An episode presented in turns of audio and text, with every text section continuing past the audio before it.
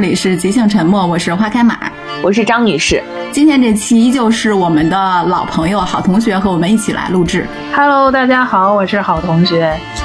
最近因为北大三位女生对谈上野千鹤子老师的视频引起了很大的热度，在网上的话也是有很多的讨论，同时也带火了上野老师的书。嗯，感觉这可能是继2019年上野老师在东大的演讲让他被中国的读者熟知之外，第二次在中国国内被这么广泛的讨论了。嗯，但是在这期节目里，我们先不对这次的对谈做任何评价，只是跟大家分享一下上野千鹤子作品的一个阅读顺序。因为我们自己也非常喜欢上野老师，在之前的节目里就分享过他的《厌女》和《从零开始的女性主义》，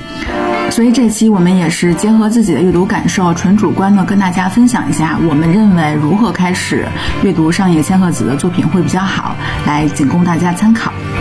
嗯，我们在上上期还分享了上野千鹤子的另外一本新书《快乐上等》，感觉上野老师最近的书真的还蛮多的。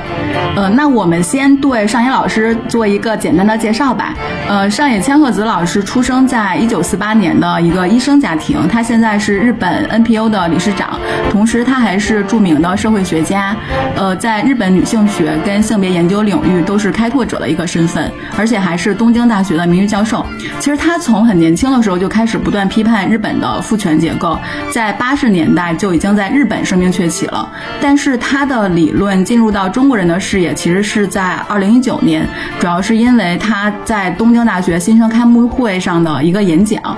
嗯，这期演讲其实也非常值得大家去看，大家可以去小破站上找来看。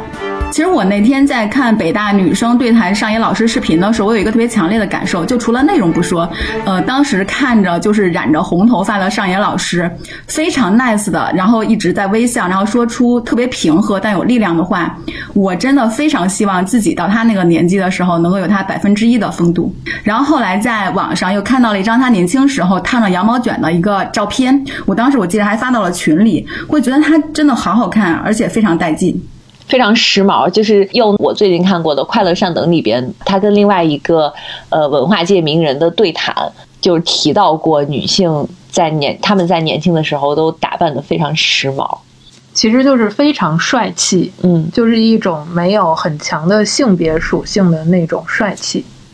因为最近的热点事件呢，其实引发了非常广泛出圈的讨论。我们还是希望能够回归到上野千鹤子的作品里去看他写的这些书，然后从这些书里去看他的一些对一些问题的观点。我想问一下你们两个，就最初知道上野千鹤子读他的书是从哪里开始的？我可以先说我自己啊，因为我相当于是一个入门级读者，因为我在之前都对他不是很了解。我知道他也是从那个东京大学的演讲开始的。呃，我知道可能花开马和呃好同学，甚至在这之前都已经读过他的作品了。但我读他的书，真的就是从最近几年，可能是那个从零开始的女性主义。你们呢？我读他的第一本书是《厌女》，嗯，其实也忘了是哪年读的了。反正是我读他他的第一本书。我当时读完这本书，就对这个人，对上海千鹤子产生了非常非常浓烈的兴趣。然后之后才看了他其他的书。你是一个进阶型读者，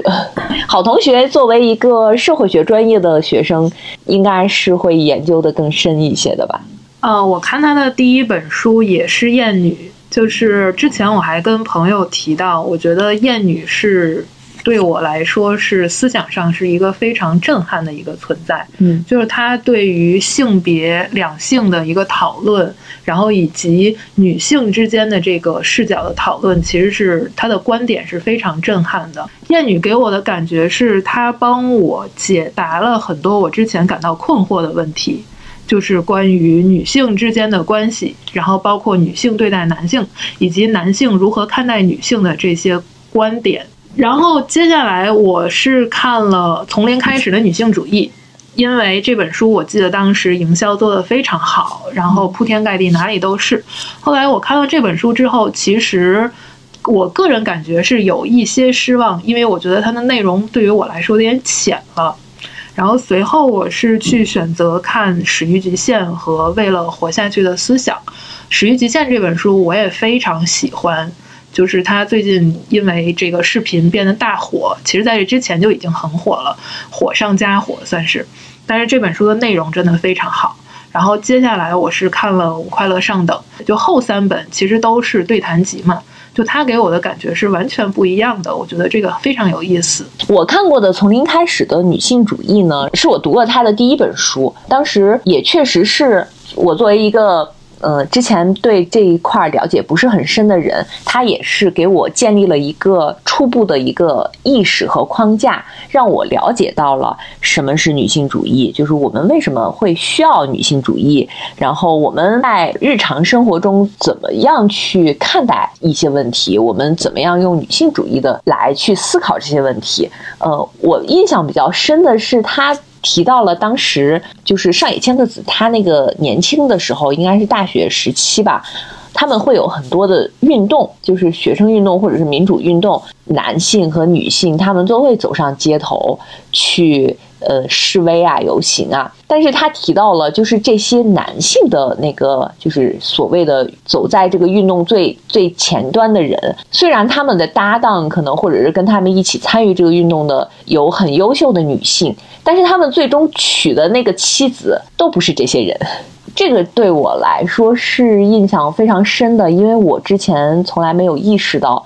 我想了一下，好像发现。可能不管是哪个国家，确实是会有这种情况，但是好像也从来没有意识到背后有什么问题。就这个是对我来说比较有冲击的一个点。我觉得这本书就真的是我对这个话题的一个入门。我觉得如果要是没有读过这一类的书，或者是很想了解的，可以从这本开始。就是从零开始的女性主义这本书，我之前也看过。然后它是一本关于，如果你要是不了解什么是女性主义，因为我们也知道，就是包括这次热搜啊评论里面有非常多的关于这种什么是女性主义的一些争端，包括一些原教旨主义的这种对于女性主义的一些。苛责或者是一些固守的一些观念，或者是一些标签化的一些观念。那《始于极限》这本书其实是上野千鹤子和铃木良美的一个往来的书信集。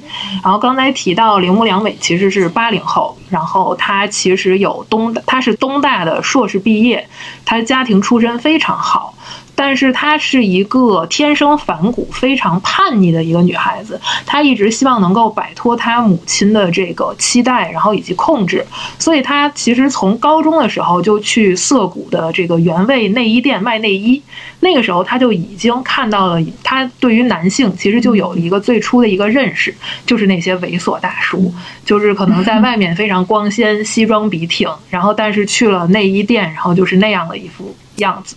然后后来他在大学的时候做过 AV 女优，然后也去那个夜总会当过女招待。然后毕业之后，他其实去了那个日经新闻社去做记者，是一份非常体面以及非常好的工作，而且他也非常擅长做做这些这份工作。但是结果他做了五年之后就离职了，就又回到了这个性工作者的这个行业。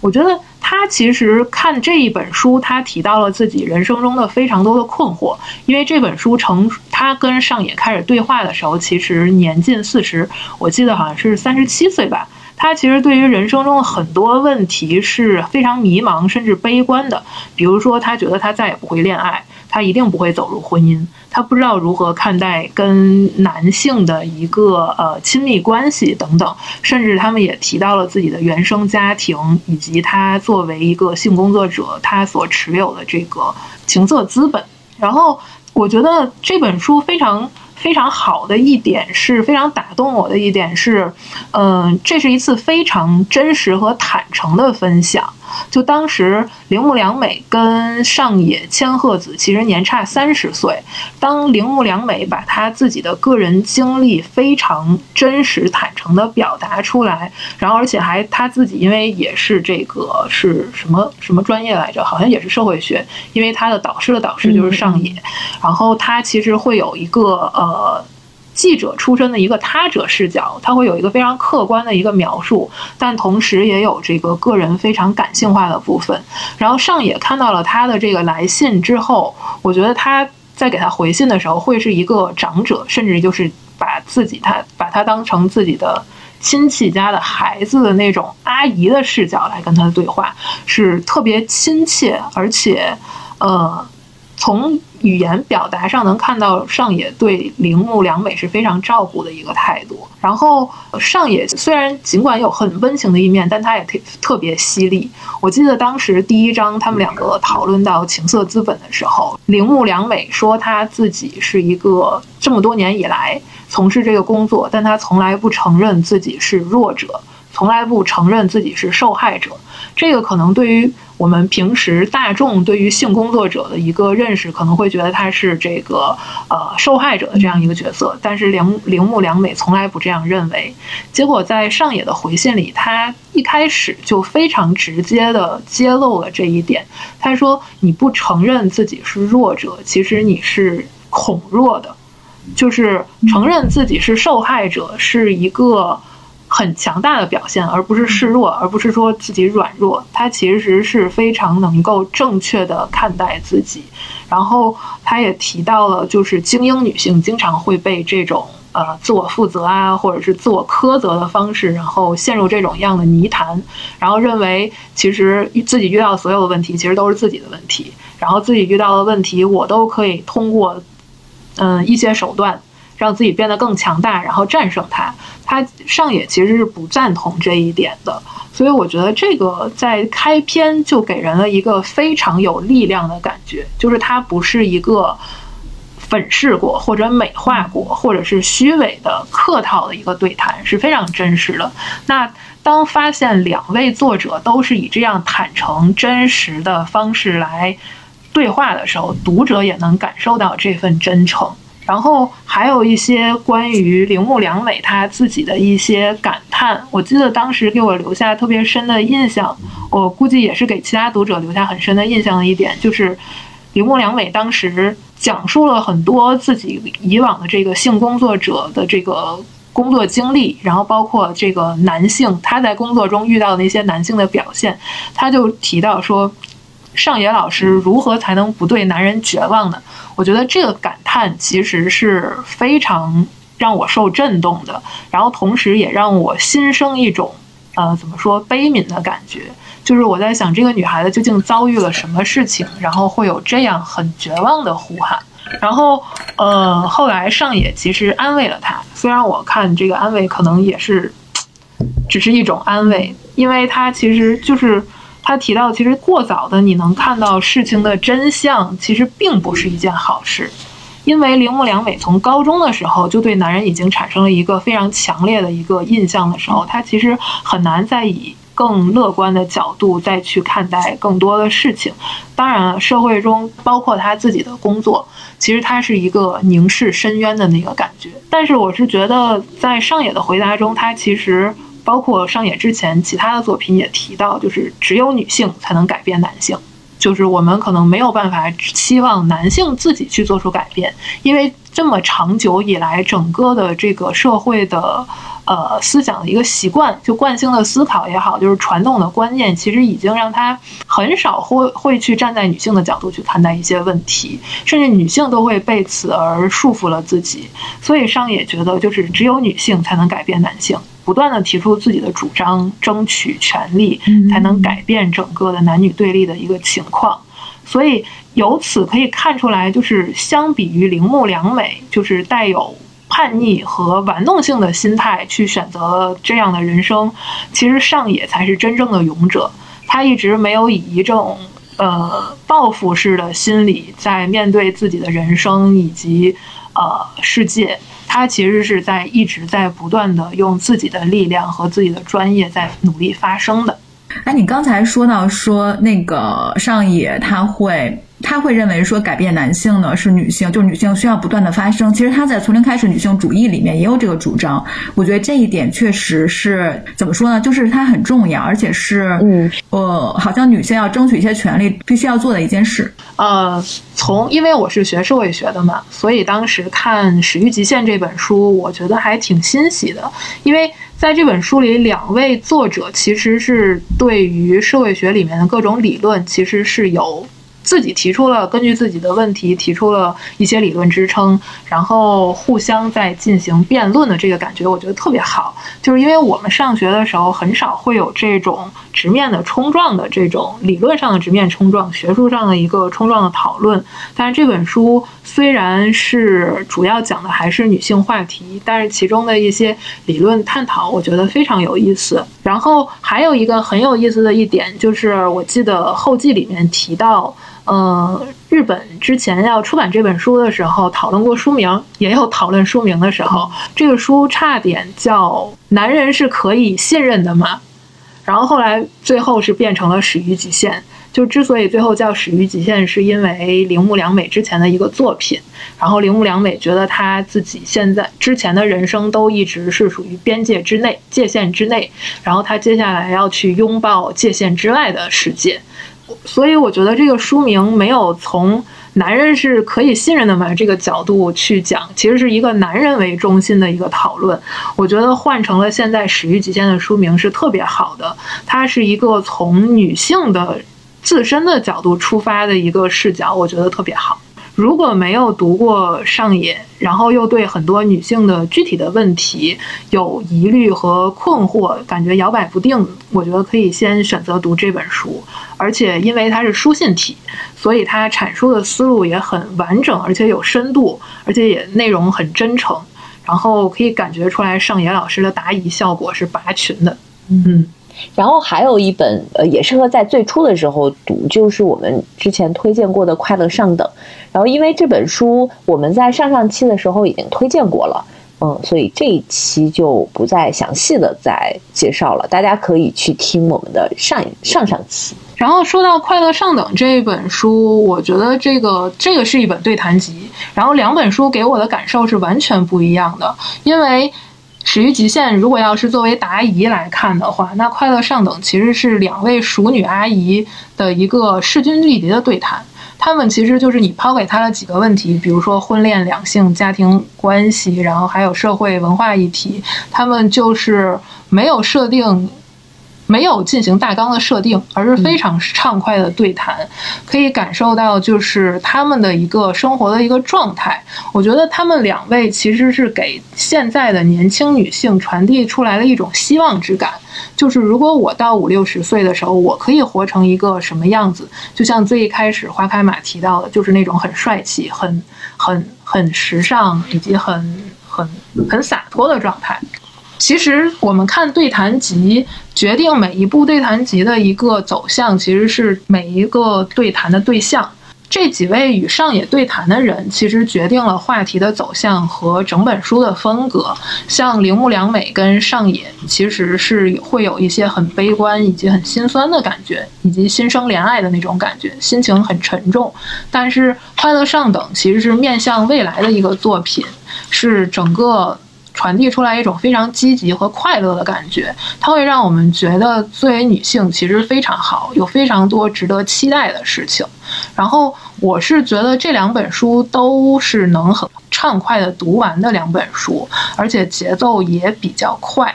嗯，所以建议大家多可以去选择阅读。而且可以多读两遍，就是越读越有意思。这两本书都是属于金句非常多，可以疯狂划线的两本非常好的书。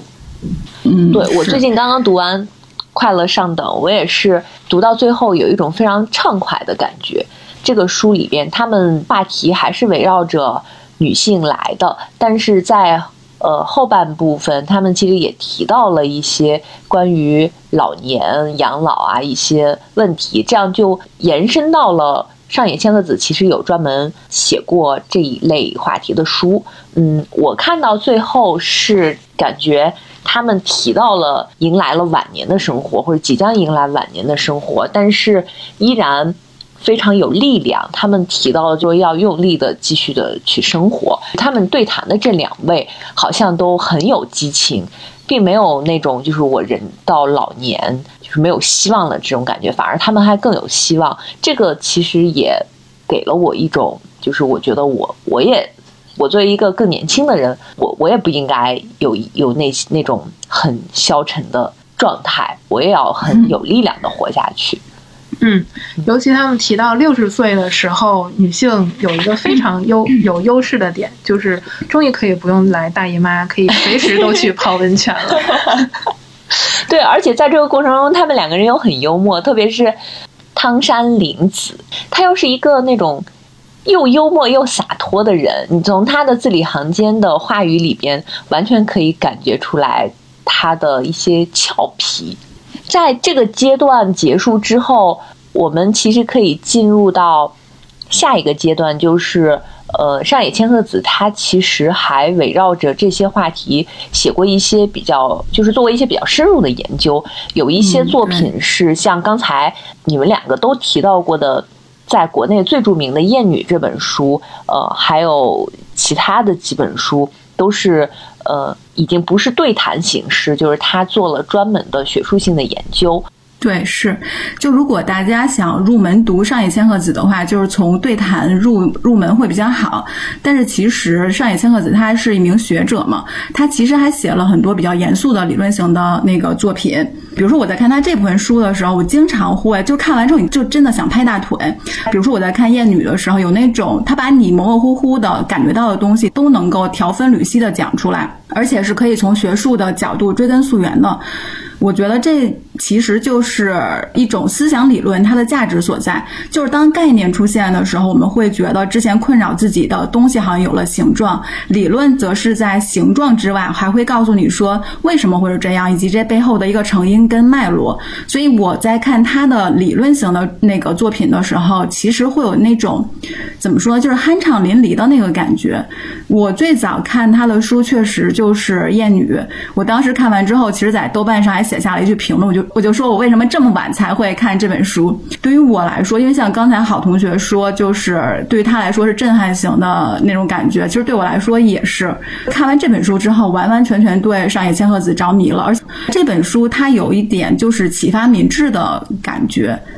就是他会把，他是把很多现象放到权力跟制度的结构里面去解析的。比如说，他对于男人为什么那么执着于一定要让自己看起来像个男人，我好像看完他这本书有点明白，说为什么很多直男会对男同会异常的排斥，这是因为其实男人是通过与男人。集团的一个同盟而成为男人的，所以在他们看来说，比如说男同性恋是男人集团中的一个异类，所以他们为了证明说自己像个男人或者是个男人，会对这个集团中的异类会更加的排斥。还有就是他对色情文学的一个讲述，呃，在色情文学里面，其实有一定有一个铁律，就是说女人到最后一定会被快感支配，因为女性也有快感，就豁免了男性的欲望。呃，甚至是比如说更激烈的强暴啊，这件事也可以通过这点来豁免。所以就是为什么说明明是为男性制作的色情文学，到最后的落脚点其实不是男人的快感，而是女人的快感上。而且他在这本书里面还讲了很多其他的，比如说像父亲的女儿、父亲跟女儿之间的关系，以及说其实，在女性中也有很多非常多的厌女的厌女的这种呃情况发生，以及说为什么会这样。所以我在看这本书的时候会觉得很受震动，而且这本书真的非常推荐大家来阅读。它可能就是有一定的门槛，但是我觉得它阅读门槛也没有很高，因为它里面其实举了非常非常多的例子，而而且。这些例子，坦白说，我觉得身为任何一个女性，你平时一定会遇到过，一定一定有过感觉，只不过你不太知道说，呃，它是怎么回事儿。你有你有的时候会对自己这种感觉不明所以，但是你在看完这本书的时候，我觉得任何一个人可能都会有自己的收获，所以这本书确实会非常推荐。之前有朋友问我，就是因为上野千鹤子实在太火了，我相信肯定会有一波人就是觉得太火了，我反而不想看。但其实上野通过这次的热搜，他们又决定想去看看，然后他们会问我说：“第一本书上野的第一本书你会推荐哪个？”然后我当时其实真正第一推荐的是《艳女》，就我没有考虑到就是说它是深浅难度什么之类的。但是对于我那些非常爱读书，然后有自己的阅读能力的朋友来说，我会真的推荐第一本《艳女》，就是你直接去看它最核心的一个思想。然后看完了《艳女》，我觉得下一本其实就是父权制和资本主义。然后接下去是活下来的思想，我觉得这个它的一个阅读脉络是非常清楚的，从个体的从个体一直到结构，然后社会，然后以及到整个的国家，这个是逐渐的在放大。然后我们会发现女性究竟在整个社会以及国家是呃的整个权力结构中究竟是处在一个什么样的生存状态。其实《父权制与资本主义》，我是在《厌女》之后看的。这本书其实没有《厌女》那么好读，因为毕竟《厌女》里面还是有很多案例的。但是在《父权制与资本主义》这本书里面，它更多是对于理论的一个梳理。但其实尽管都是一个理论的梳理，但我觉得也也并不很难读，因为上野他整个的文笔跟表达方式其实还是挺。呃，就是挺老道的，所以其实读下来还是挺流畅的。在这本书里面，更多是上野本人的对于女权主义你的一个思想，还有就是他其实也会介绍像呃欧洲啊其他一些女权主义的思想，相当于是把整个女权主义的脉络清清楚楚的呈现出来。然后在这本书里面，呃，上野他会写到说，女权主义女权主义的解放理论有三个方向，一个是社会主义妇女解放理论，一个是激进女权主义和马克思主义的女。权主义，呃，这块其实对于我来说是一接触的一个比较新的一个东西吧。大家可以把《厌女》跟《父权制与资本主义》这两本书可以对照着来看。然后另外就是除了刚才说的一些理论性的那个书籍之外，其实随着年纪增长，上野呃上野其实也会关注一些其他议题，比如说养老的话题。像刚才张女士也讲过，我们对上野千鹤子的认识可能都集中在她是一个女性主义者，但其实她作为一个社会学家。她除了这一方面的议题，他还关注很多其他方面的议题，比如说关于老龄化和养老的话题，他就会围绕着这个话题也写过很多本书，像一个人的老后，一一个人可以在家告别人生嘛，还有一个人最后的旅程等。我其实是在看一个人最后的旅程的时候，才发现原来日本已经有那么多关于写养老和居家临终相关的书了。其实还让我挺惊讶的。呃，上野老师他写《一个人最后旅程》这本书，其实他主要是想探讨说，那一个人单身居家养老的可能性。嗯，他走访了很多养老的机构，还采访了一些一线的护理人员，包括还跟着护理人员实地去居家老人的家里探访。所以这其实是一本就是有一手的采访实践，然后又加上他自己的理论思考的一本书。同时，这本书里面我印象比较深的就是还有对日本政府的一个批评，比如说面对政府鼓励回归家庭养老这件事儿，上野认为这其实是不可能的，因为面对需要照护的老人，完全依靠家人其实是不现实的，这只是政府在逃避责任而已。还包括这本书里面有很多对一线的工作人员的采访，你就通过这些采访，其实能对日本整个他们的养老的一个现状有一个比较清晰的一个了解。嗯，还有就是在这本书最后的话，其实上野还写到了临终关怀跟死亡，我觉得这个也是比较打动我自己的一部分。在日本有一个尊严死协会，上野还曾经在奈良的尊严死协会做过一次演讲。呃，他说过这样一段话，他说：“不要相信你处于健康状态时某一天你的想法，不必急着做决定，你可以一直犹豫到生命最后一刻。”呃，这其实是我当时在看这本书的时候很喜欢的一句话，就是到这本书最后的时候，上野他得出了一个结论，他说单身者也完全可以居家养老，直至死去。嗯，但是其中一定需要还是在金钱上有一定的准备，同时还是需要有政府支持以及健康的民间组织。呃，另外非常重要的一点就是。呃，临终安宁陪护，我觉得这本书其实可以跟呃美国有一本书叫《最好的告别》，可以跟那本书对照来看。因为其实国情不同、文化不同的时候，你会发现说我们对待养老跟死亡的态度有相同也有不同之处，就是还比较有意思。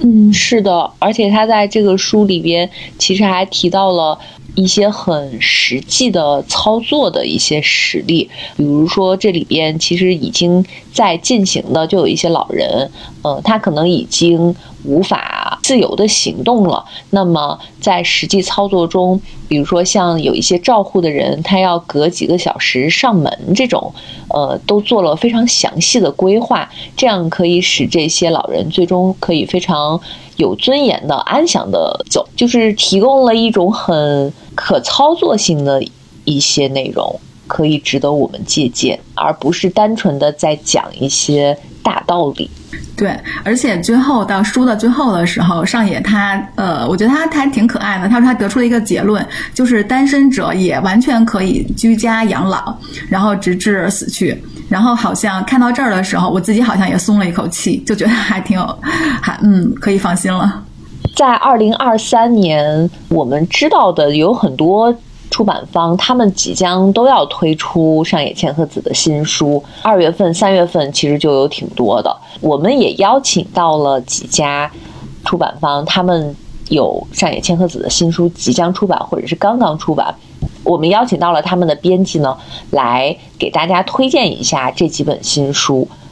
起心沉默的听友们，大家好，我是上野千鹤子的私房谈话这本书的责任编辑安素。今天呢，我要把这本书推荐给大家。上野千鹤子的私房谈话是上野千鹤子把女性主义运用于大众媒体的一个产物。呃，二零零八年开始呢，上野千鹤子在日本的顶级大报《朝日新闻》的烦恼树洞栏目担任读者来信的回信人。这本书呢，就是他的读者回答。的结集，那《朝日新闻》的发行量高达八百万份，在读者来信中，烦恼五花八门。上野千鹤子说。栏目的编辑倾向于把关于下半身的烦恼的来信交给他来回答。不体贴的老公，不想工作的老公，爱看黄色图片的上司，职场 PUA，原生家庭的烦恼，婚外情，如何爱自己，这些都是女性在日常生活中常见的问题，令人如同看到另外一个自己，感同身受。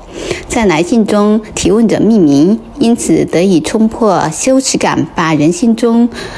不登大雅之堂的痛苦来暴露出来。上野千鹤子的回答也不负众望，机智幽默、开放豁达。他既能一针见血地指出提问者认知上的困境，又能巧妙地引导提问者，让提问者换一个角度，尝试以全新的格局来看问题。上野千鹤子曾经说：“女性主义没有门槛，任何希望了解女性主义的人都可以成为女性主义者。”那么，就让我们一起来通过这本书来。看看女性在日常生活中的烦恼，从中去了解女性主义吧。即兴沉默的听友们，你们好，我是快乐上等一书的编辑佳瑜。快乐上等是上野千鹤子老师和日本作家、文艺界 KOL 汤山玲子的对谈录，是一本为想要活得自由的女性准备的指南书。两位前辈在这本书里的对谈，围绕着职场、爱情、婚姻、生育、性爱、老龄化等女性关心的议题展开。但他们的对话并不止于女性主义，还延伸到了从女性视角看国民性、三幺幺大地震暴露的社会顽疾等政治话题，非常具有启发性。上野和汤山其实是从性格、成长经历到社会经验都非常不同的两个人，但碰撞出了很有意思的火花。汤山林子拥有能抵御上野的强大能量，让两个人的交锋变得异常精彩，让人充分感受到女性的聪明、自由和力量。这本书最吸引人的地方，就是看到两位成熟、智慧又迥然不同的女性如何实现一场势均力敌的对谈，而不仅仅是上野老师的单向输出。相信很多人读过后都会被汤山圈粉。虽然他自称并非女性主义者，但他有很多打破性别屏障的积极行动，所以上野称他是女性主义的实践者。这也进一步证明了一点。女性主义并不是那么教条的东西，而是女性自由生活的行动。每个女性都可以用自己的方式去拓展生存边界。读这本书还有一个感受就是非常快乐，就像书名一样。上野老师通常是犀利冷静的，他也说自己的行动力是愤怒。而汤山是一个积极阳光的行动派，在不知不觉间，他的快乐感染了上野，激发了上野老师乐观的一面。尽管他们谈论的话题并不轻松，但是对话的氛围始终轻松积极，能给处于迷茫之中的读者带来力量。祝各位听友通过快乐上等获取上等快乐。即兴沉默的听友们，你们好，我是上野千鹤子新书《身为女性的选择》的编辑于北，来自磨铁文志图书。这本新书是上野千鹤子老师和心理学家信田小叶子的对谈集。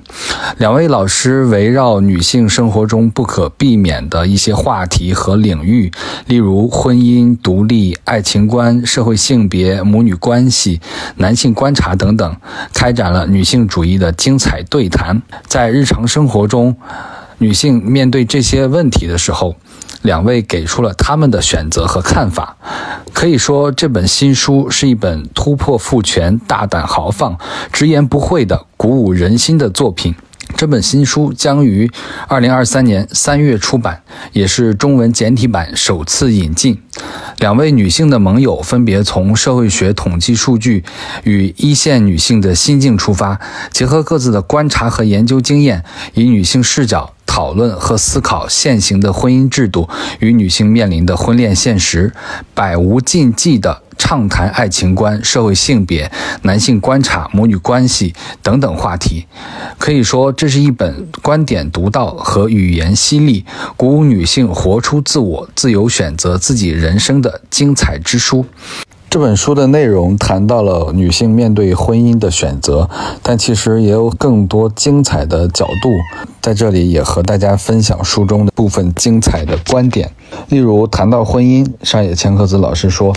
什么时候婚姻可以成为一种多元的选择的时候，这才是对女性来说是一种更好的社会。女人只要单身，就会受到十二分的惩罚，这些惩罚存在于经济社会、自我认知等所有方面。从这个意义上来说，无论她们是否加入婚姻制度，是否从属于某个特定的男人，都要受到父权制的支配。呃，其实，在谈到爱情观的时候，呃，上野老师说到，以前决定男性地位的因素极其单纯，性能力与经济实力直接关联，因此只要有钱就能随便买女人。可是现在，男人的实力已经体现在了如何不花钱搞到女人，这个观点好像就非常的犀利和大胆。然后在谈到母女关系里面说到，